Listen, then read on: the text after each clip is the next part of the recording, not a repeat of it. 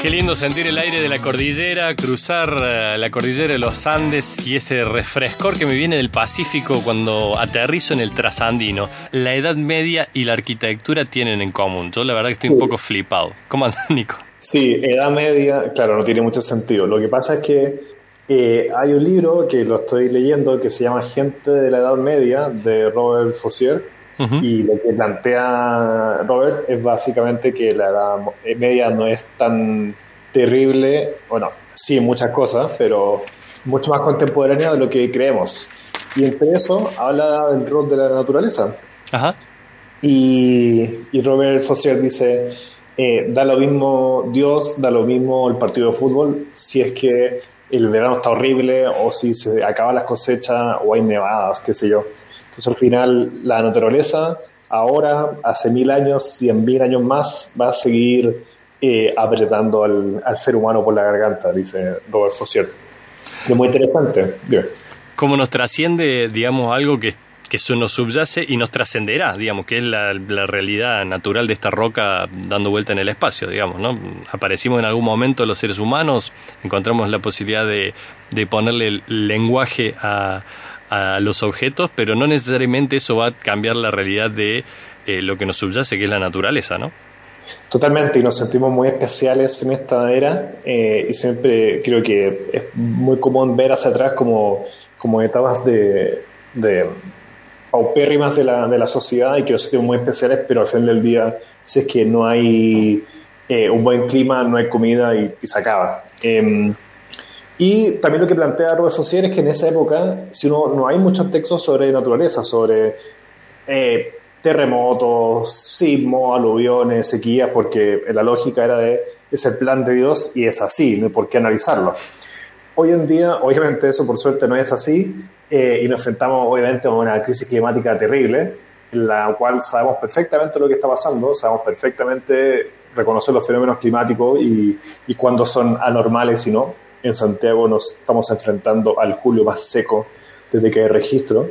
No había oído nada, está frío, eso sí, por eso sentiste esa brisa de, la cordillera, Pero sabemos qué hacer y algo que es muy importante de comentar es que, no sé si habrán visto, habrán escuchado, pero bueno, hubo inundaciones en China, pero también hubo un par de problemas, inundaciones en Alemania, si no me equivoco. Y obviamente nuestra reacción es distinta sobre todo en el caso de Alemania, en la que entrevistaban a gente, la gente decía, esto no, debería estar pasando acá, como típico de cuando una, claro, cuando una guerra pasa en África, normal, cuando hay un atentado de tres personas en Estados Unidos, el mundo tambalea. Entonces, eh, el cambio climático en un contexto en el que sabemos perfectamente qué hay que hacer eh, es global. Y el cambio climático no, no reconoce geopolítica, ni identidades, ni, ni, razas, como tampoco lo hacía el COVID, cuando hay una subestividad un poco nacionalista respecto al, al, virus y el origen y, y cómo se expande. También con el cambio climático no hay fronteras. Entonces, no, no es ese escenario de una crisis climática únicamente en países pobres, que obviamente se asocia mucho esa idea de su desarrollo. Eh, y una, una sociedad que no es capaz de enfrentarse a los cambios climáticos, no los cambios climáticos, pero los fenómenos climáticos. Y se asume que quien se inunda es el pobre, que quien eh, muere en un terremoto es la ciudad mal construida, y en realidad eh, hay que sacarse esa idea de encima, porque la verdad es que las cosas no funcionan así, el cambio climático está y es necesario un esfuerzo eh, humanitario, porque que alguien o que una sociedad esté contaminando, de hecho está el dato que las principales emisiones de dióxido de carbono últimamente se concentran en 25 ciudades del mundo. Eh, eso nos afecta a todos, estemos acá en Mendoza, en Rosario, en Brasilia donde sea. La importancia de, pensar esto que, decís, ¿no? Hay cosas que trascienden las fronteras necesariamente eh, y que no, pregunta, digamos, una ola de calor que genera un movimiento de baja presión y luego unas mm, tormentas de ráfaga, digamos. Esto, eso que, puede ser eh, movimientos de masas de aire a través de, los continentes, eh, no necesariamente te va a preguntar de qué ideología es el partido político que gobierna ni cuánto es el PBI per cápita ¿no? de ese país para entrar como, eh, como trompada, como le dicen acá en el barrio, en una gran tormenta de, piedra y granizo, por ejemplo, digamos. Entonces, eh, está bueno pensar eh, que también, digo, como las tragedias van a trascender las fronteras, la distribución de las respuestas a, a esta posibilidad de pensarnos como una una gran población parada en la misma roca, como decíamos al principio,